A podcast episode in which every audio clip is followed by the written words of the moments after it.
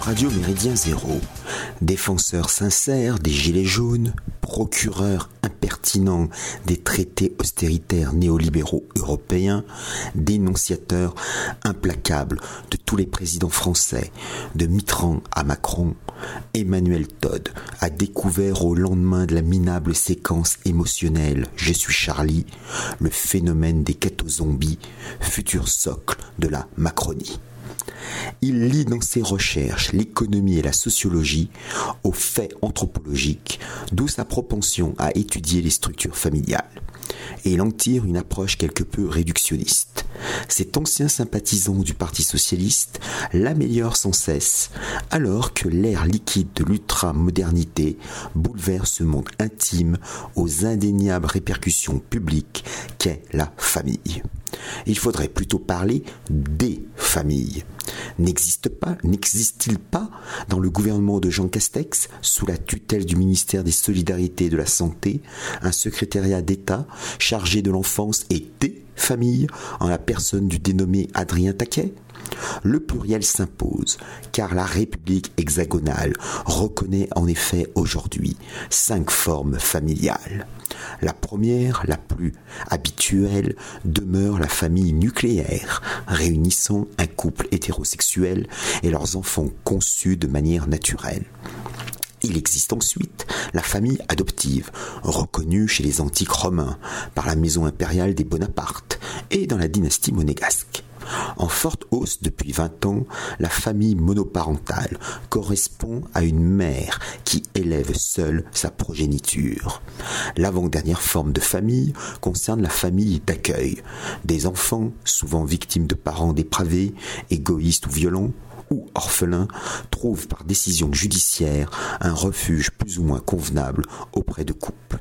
Reconnue ces dernières années en Occident terminal, la famille homoparentale bénéficie dorénavant de la PMA, procréation médicalement assistée, soit les BP éprouvettes issues de la fécondation in vitro, voire de la GPA, gestation pour autrui, qui assigne en usine à naissance les mères porteuses sociologues et psychologues devraient dans la prochaine décennie se pencher sur les répercussions mentales de cette réalité néo-familiale à travers le comportement et l'état d'esprit des enfants élevés dans ce contexte spécifique.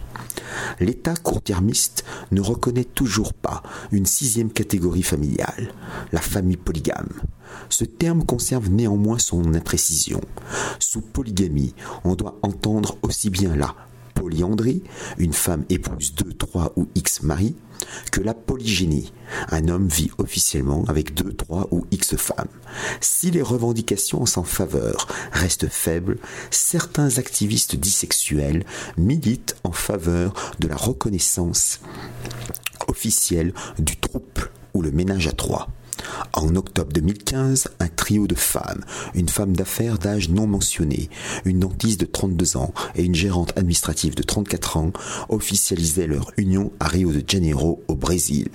Déjà trois ans auparavant, une caissière, une auxiliaire administrative et un architecte avaient formé la première union dite polyaffective du Brésil.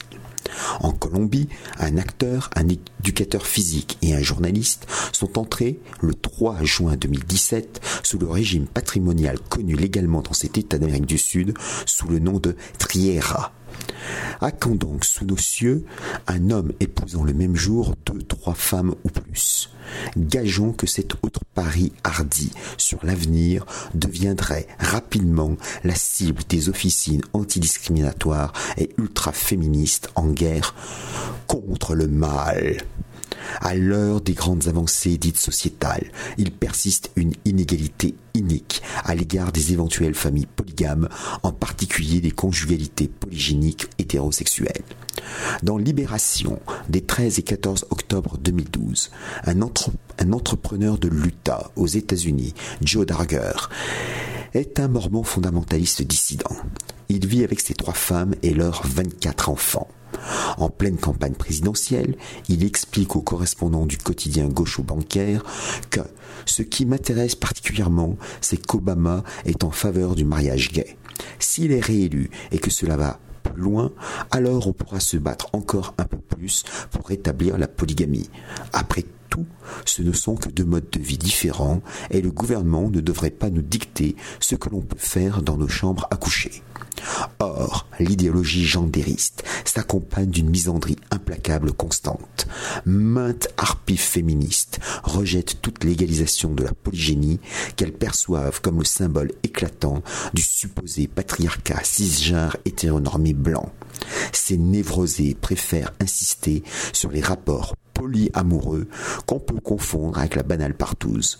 Souvent, dans le cadre polyamoureux, c'est la femme qui prend l'initiative, qui définit les règles et qui décide d'y mettre fin.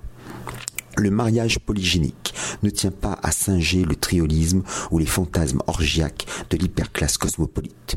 À l'heure où la civilisation albo-européenne achève son déclin final, marqué par un effroyable hiver démographique, l'hypothétique relance d'une natalité autochtone passe par des innovations sociétales percutantes, guerres soucieuses, des morales monothéistes religieuses laïcardes et féministolâtres.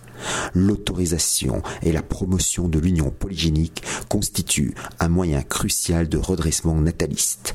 Dans le destin du monde d'après la, tradition shivaïte, 1985, l'indianiste Alain Danielou avertit que parmi les signes précurseurs de la fin du présent cycle, le nombre des hommes diminuera, celui des femmes augmentera.